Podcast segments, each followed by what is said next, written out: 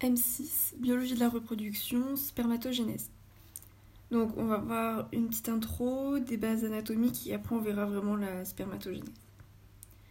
Donc le testicule, il faut savoir qu'il a une double activité, donc une fonction endocrine, qui est la production d'hormones, et une fonction exocrine, qui est la production de spermatozoïdes. La production de spermatozoïdes au sein du testicule se réalise au niveau des tubes séminifères, et plus précisément au niveau de l'épithélium séminifère des tubes. La production d'hormones se fait en dehors des tubes séminifères, dans une région qu'on appelle l'espace intertubulaire ou l'espace interstitiel. Ce sont les cellules de Leydig, organisées en îlots ou en amas, qui sont responsables de cette synthèse. on va voir les bases anatomiques. L'appareil génital est composé de testicules, qui sont nombre de deux, localisés dans les bourses, ou le scrotum, c'est la même chose. Il y règne une température de 2 à 4 degrés plus bas que la température abdominale corporelle. Et ça, c'est hyper important pour que la spermatogénèse se déroule correctement. Les testicules font 5 cm par 3 cm par 2,5 cm en long, en large et en épaisseur. Les testicules ont un poids moyen de 20 g et un volume moyen de 20 ml. Lors d'un développement embryonnaire, les testicules apparaissent au niveau de la cavité abdominale. À la fin de la vie intra-utérine, les testicules migrent et descendent peu à peu dans les bourses. Parfois, cette migration se fait dans la première année qui suit la naissance. En cas d'anomalie de migration testiculaire, on a une cryptorchidie qui peut entraîner des infertilités et des cancers testiculaires. On a aussi l'épididyme qui couvre le testicule et s'étend à peu près sur toute sa longueur. C'est la coiffe. Elle fait environ 5 cm de long, mais elle contient un canal qui mesure environ 5 mètres. C'est le canal épididymaire. Lorsque les spermatozoïdes sont produits, ils passent dans l'épididyme Cependant, l'épididyme n'est pas uniquement une zone de passage. En effet, au cours de leur transit dans l'épididyme, les spermatozoïdes deviennent de plus en plus mobiles. Ils y acquièrent leur mobilité, mais également leur aptitude à reconnaître la zone pellucide de l'ovocyte. On a aussi le canal déférent qui se trouve après chaque, épididyme. Ce canal déférent mesure 40 cm de long et euh, c'est uniquement un conduit de passage des spermatozoïdes. Il leur confère absolument aucune propriété particulière. Chaque canal déférent va se dilater dans sa partie terminale, il s'agit de l'ampoule du déférent. Certains hommes naissent sans canaux déférents, on parle alors d'agnésie bilatérale des canaux déférents. Souvent, dans la forme typique de cette agnésie bilatérale des canaux déférents, les vésicules séminales sont également absentes ou atrophiées. Aussi les canaux éjaculateurs pour donner suite aux canaux déférents. Ces derniers mesurent 1 à 2 cm de long. Ils sont presque entièrement contenus dans la prostate. Les vésicules séminales se jettent dans le canot éjaculateur, tout comme les canaux déférents. C'est une zone de carrefour. On a aussi l'urètre, qui peut se décomposer en sous-territoire donc on a l'urètre prostatique qui se trouve entre deux sphincters, l'urètre périnéal membraneux et l'urètre pénien ou spongieux. Les spermatozoïdes, lorsqu'ils sont produits au niveau testiculaire, auront tendance à être stockés dans la partie terminale de l'épididyme ou la partie initiale du canal déférent. Ensuite, lors d'un rapport, ils vont remonter. Les glandes de Meryl Cooper ont un rôle de lubrification des rapports sexuels, équivalent aux glandes de Bartholin chez la femme. On a aussi des glandes annexes, qui sont les vésicules séminales, la prostate et l'épididyme, qui est parfois associé.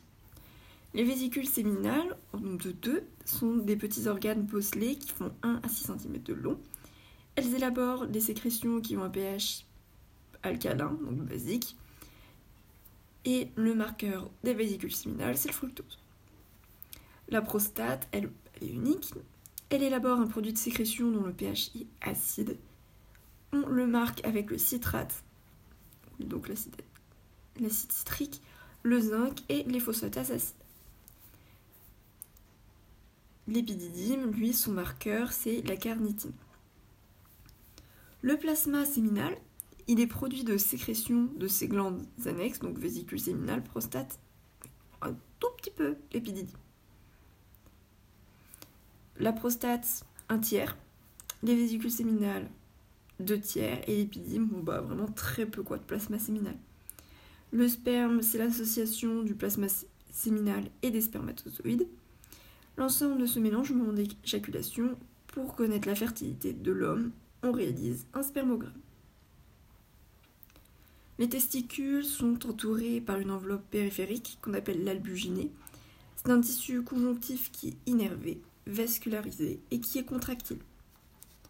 Au sommet du testicule, il y a un épaississement de ce tissu conjonctif. C'est ce qu'on appelle le corps de Hidjmore. Il contient un réseau labyrinthique de canaux qui forment le rété testis. Les canaux du rété testis vont ensuite, vont ensuite se jeter au niveau de l'épididyme dans les canaux efférents, qui sont à peu près au nombre d'une demi-douzaine. Les canaux efférents vont se jeter dans le canal épididymaire qui lui mesure 5 mètres de long. Puis le canal poursuivre, va se poursuivre par le canal déférent. Entre les tubes séminifères et le rététestis, on trouve des tubes de roi qui sont des tubes très courts. Donc tube séminifère plus tube 3 plus rététestique, c'est égal aux voies spermatiques intratesticulaires. Il y a des cloisons de tissu conjonctif entre le corps de Hitchmore et l'albuginée, ce sont les septae testis. Elles dessinent les lobules testiculaires et il y a 200 à 300 lobules par testicule. Chaque lobule testiculaire est constitué par les tubes séminifères et le tube interstitiel. Les tubes séminifères sont à peu près 1 à 4 par lobule et représentent 60 à 70% du volume testiculaire. Autour, le tissu interstitiel, lui, représente 30 à 40% du volume.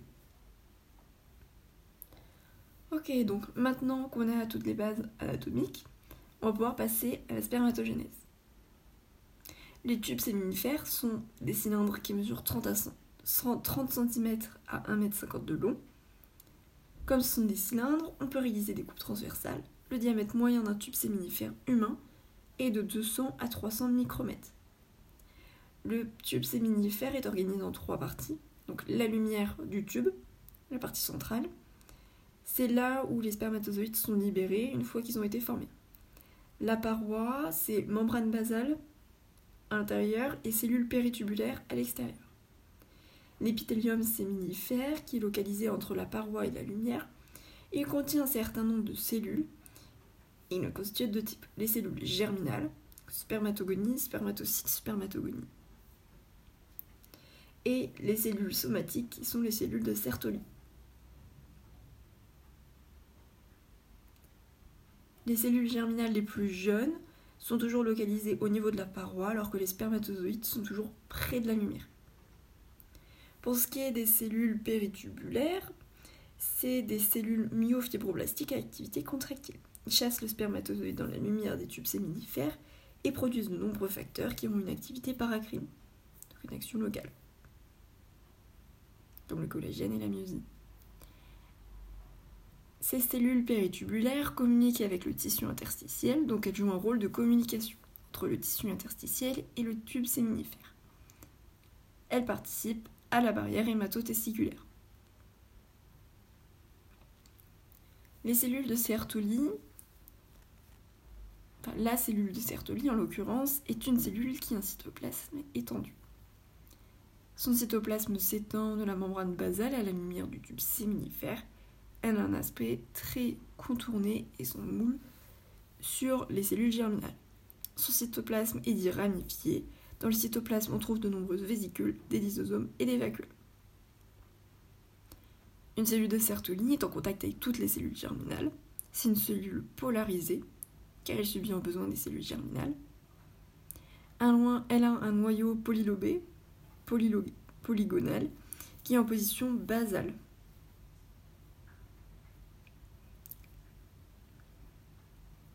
La cellule de Sertoli peut établir des jonctions avec les autres cellules de Sertoli, ce qu'on appellera des jonctions serrées. Elle a un cytoplasme riche en lysosomes qui lui confère des propriétés de phagocytose. Ces cellules de Sertoli se multiplient jusqu'à la puberté. Ensuite, leur nombre est établi définitivement. Donc si jamais il s'est passé quelque chose avant la puberté, comme une toxicité, ces cellules vont diminuer et l'homme risque d'avoir une fertilité réduite. Le rôle de ces cellules de Sertoli, c'est la cohésion. Dans l'architecture du tube séminifère grâce au cytoplasme, elle contrôle la maturation et la migration des cellules germinales. Elle nourrit les cellules germinales avec la production de composés comme le lactate et pyruvate à partir du glucose. Elle a un rôle de phagocytose. Elle élimine les corps résiduels et les cellules germinales en dégénérescence. Elle permet la spermisation, donc libération des spermatozoïdes dans la lumière des tubes séminifères. Elle élabore également un fluide qui accompagne les spermatozoïdes dans leur cheminement, c'est le fluide testiculaire. Et enfin, elle synthétise des protéines telles que les enzymes aromatases qui permettent de transformer les androgènes en oestrogènes. Elle, produit, elle synthétise aussi des facteurs de croissance et des transporteurs. Elle synthétise des hormones et elle transforme les hormones en autres hormones. La testostérone en oestradiol grâce à l'aromatase. Elle a des récepteurs hormonaux par exemple sensibles à la FSH, qui sont des récepteurs membranaires. Elle a aussi des récepteurs à testostérone, qui sont ici des récepteurs nucléaires. La barrière hématotesticulaire, maintenant, elle s'interpose entre l'épithélium séminifère et le, tube, et le tissu sanguin. Elle est dynamique et elle est en remodelage constant. La barrière hématotesticulaire est constituée par les jonctions serrées entre les cellules de Sertoli, la membrane basale les cellules péritubulaires, l'endothélium, le compartiment basal et le compartiment adluminal. Le rôle de la barrière hématotesticulaire, c'est d'assurer un bon déroulement de la méiose. Les spermatocytes 1, préleptotènes, se trouvent avant la barrière. Elle se défait et permet de commencer la méiose. Elle protège de certaines agressions comme les agressions chimiques, les, agressions immunologiques. Mais attention, la barrière hématotesticulaire ne protège pas contre la chaleur ni les radiations, d'où le cancer des testicules. Donc, le déroulement de la spermatogénèse. La spermatogénèse se déroule dans les tubes séminifères. La production de gamètes commence à la puberté et s'arrête à la fin de vie. Donc, c'est une activité continue. La spermatogénèse, c'est l'ensemble des phénomènes de division et de différenciation qui, à partir de cellules germinales souches diploïdes, les spermatogoïdes, va donner les cellules germinales haploïdes matures, les spermatozoïdes. Les trois mots-clés de la spermatogénèse, c'est mitose, méiose et spermiogénèse. Spermiogénèse qui est égale à la différenciation. Ce cycle spermatogénétique est d'environ 74 jours. La mitose, c'est 27 jours, la méiose 24 et la spermiogénèse ou la, différenciation c'est 23. Mitose 27, méiose 24, spermiogénèse 23. La mitose concerne les spermatogonies, les spermatogonies A et B pour la mitose. Les spermatogonies A peuvent être AD, donc poule de réserve qui ne se divise pas, ou spermatogonies AP, qui est un pool de renouvellement.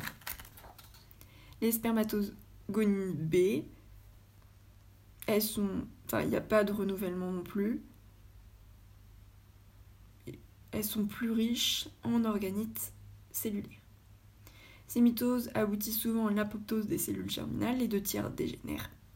Le nombre de spermatogonies est régulé les cellules de Sertoli, qui sont les cellules nourricières, ne pourraient pas supporter le développement d'une quantité trop, trop importante de cellules germinales.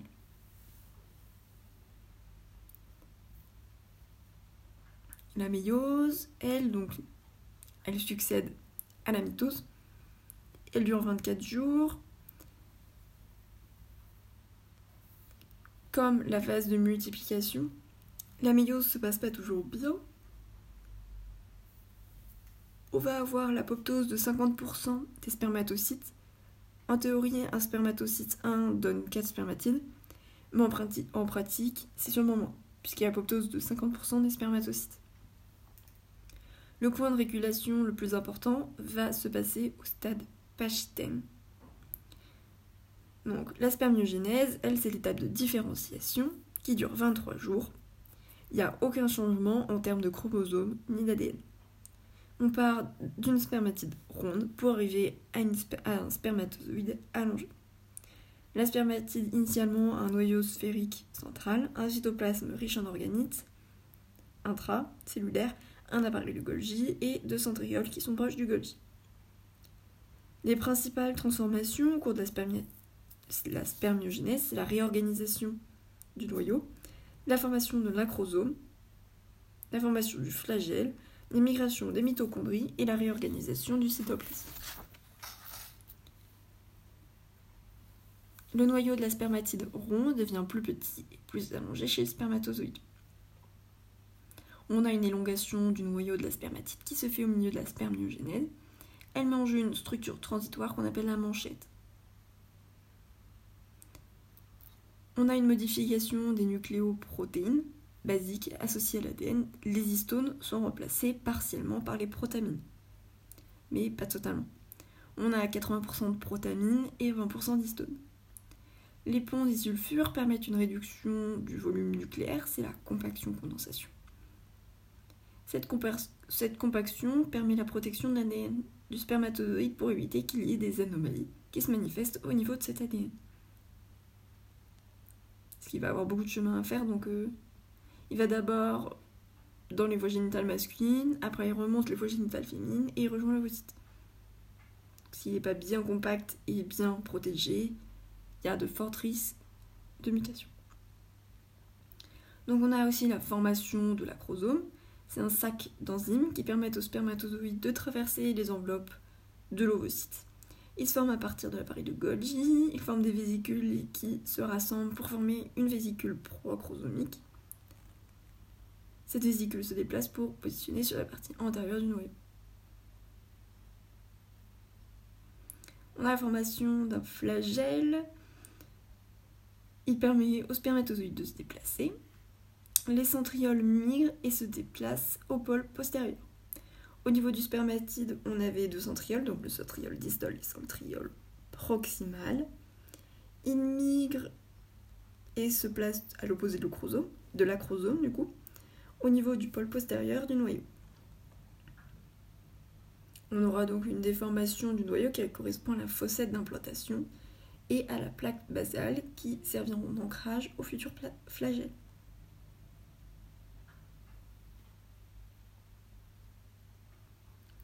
Le centriole proximal va fournir les éléments des colonnes segmentées. Il va également être nécessaire à la formation du fuseau de division. Lors de la première division, segmentation de l'œuf. Le centriole distal qui s'allonge, lui, donne, va donner naissance au microtubule de l'axonème, ce qui va donner le futur flagelle. On a donc aussi une migration des mitochondries.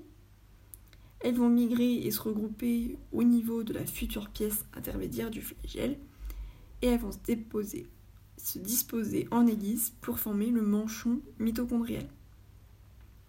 On a une réorganisation du cytoplasme. Le, la spermatide, on a beaucoup et le spermatozoïde n'a presque pas de cytoplasme. Le cytoplasme est majoritairement éliminé en glissant en premier lieu autour du noyau, puis au niveau du col et le long du flagelle pour former le corps résiduel qui sera phagocyté par la cellule de Sertoli. Tout le cytoplasme n'est pas éliminé, évidemment, il va résister à un reste cytoplasmique. pour la spermiation, c'est l'étape finale. Une fois que le spermatozoïde est formé, elle consiste en la libération des spermatozoïdes dans la lumière des tubes séminifères.